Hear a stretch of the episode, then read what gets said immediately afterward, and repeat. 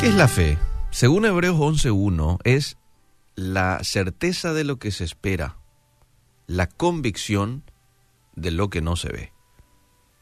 Yo ya estoy convencido de algo, pero todavía no veo, ¿verdad? Estoy convencido de que vamos a tener en algún momento un día soleado, por ejemplo, ¿verdad? Que voy a ver el sol así, pero eh, los rayos del sol. Pero miro afuera y está todo nublado.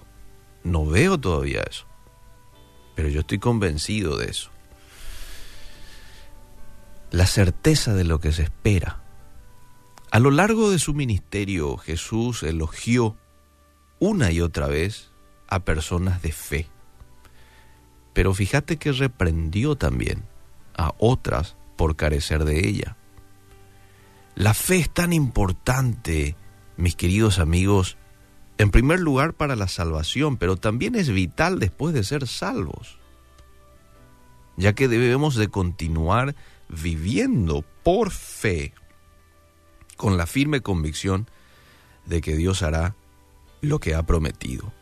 En la Biblia encontramos más de 3.500 promesas que si yo no tengo fe, esas promesas no se pueden activar para mí. Claro, necesito también vivir en obediencia, andar en santidad para que se activen, pero digo, necesito creer en ese Dios que prometió eso que yo encuentro en la Biblia. Entonces ahí es importante la fe. Esto requiere que nos mantengamos enfocados en el Señor. Si nosotros apartamos nuestros ojos de Cristo y comenzamos a ver las circunstancias, vemos nuestro problema, vemos nuestra aflicción, ¿eh? vemos a nuestro gigante y empezamos a admirar a nuestro gigante, mira qué grande, sus brazos, sus músculos, ¿verdad? Entonces nuestra confianza en Él fácilmente podría tambalearse. Nos desenfocamos de Dios y nos enfocamos en esos problemas. Quiero darte un ejemplo de una persona que arrancó bien, confiando en Dios, pero después se desenfocó de Jesús y comenzó a tambalear en su fe y eso casi le costó la vida. Es la experiencia de Pedro. ¿Recordás cuando Pedro iba en la barca y de repente Jesús viene caminando por encima del agua? y le dice Pedro, si sos vos, manda que yo vaya junto a vos. ¿verdad? Porque al principio los discípulos allí estaban este, medio confundidos, che, pero ¿será Jesús o es un fantasma? ¿verdad? Y después, como Pedro luego era impulsivo, agarra y le dice, si sos vos, manda que yo vaya. Entonces Pedro dice la palabra de Dios de que empezó a caminar ya por encima del agua, confiado.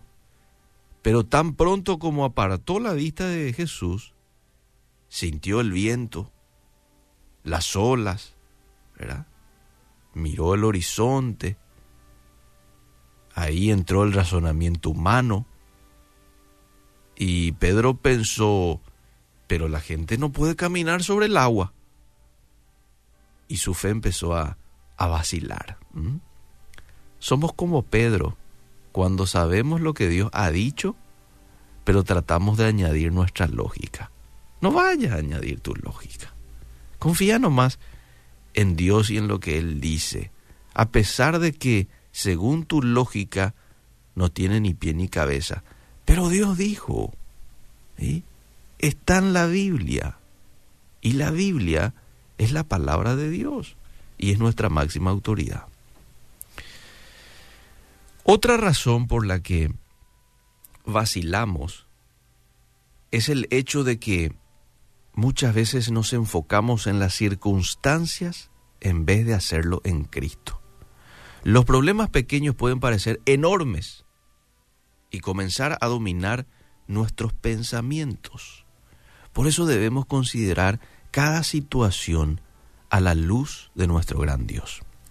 A veces el problema es que no podemos ver a Dios en nuestras circunstancias, pero Él ha prometido cuidar de nosotros. Puede proveer de una manera diferente a la que queremos, ¿sí? pero Dios está allí. en cada circunstancia. Podemos pensar en ocasiones que Jesús no podría estar en medio de una situación difícil o dolorosa, pero ¿sabes qué? Él está y hace y permite todo esto para nuestro bien, si pertenecemos a Él. Eso es lo que dice Romanos 8:28. Todas las cosas ayudan a bien a los que aman a Dios. Y ahí en todas entra todas. Entran los momentos de abundancia, de bendición, de alegría, de festejo, pero también entran los momentos de enfermedad, de tribulación.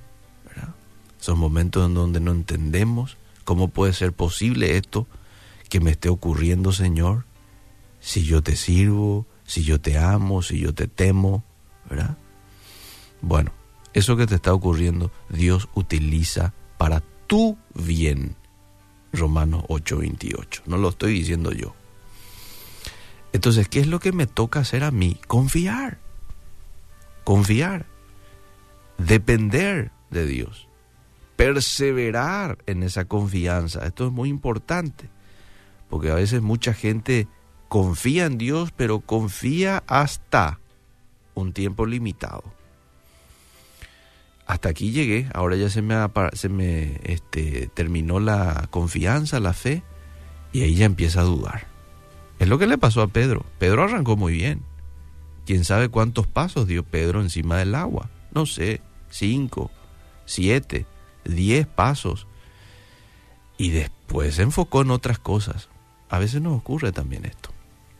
Estamos en una situación difícil, arrancamos demasiado bien, pero después como no va mejorando la cosa, sino que al contrario parece que va empeorando, entonces hasta aquí nomás y dejamos de confiar en el Señor.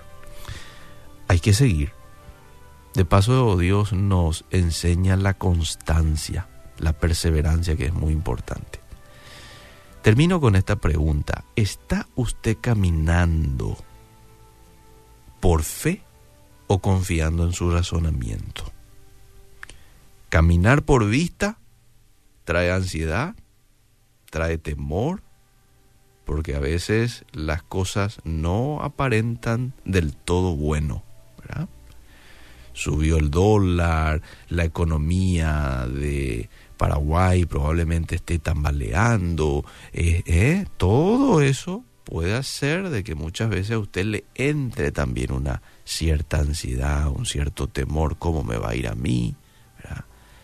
Hay una ola de asalto, ¿no será que me van a asaltar también a mí, a mi familia? Y así nos vamos divagando cuando la fe se termina en nosotros.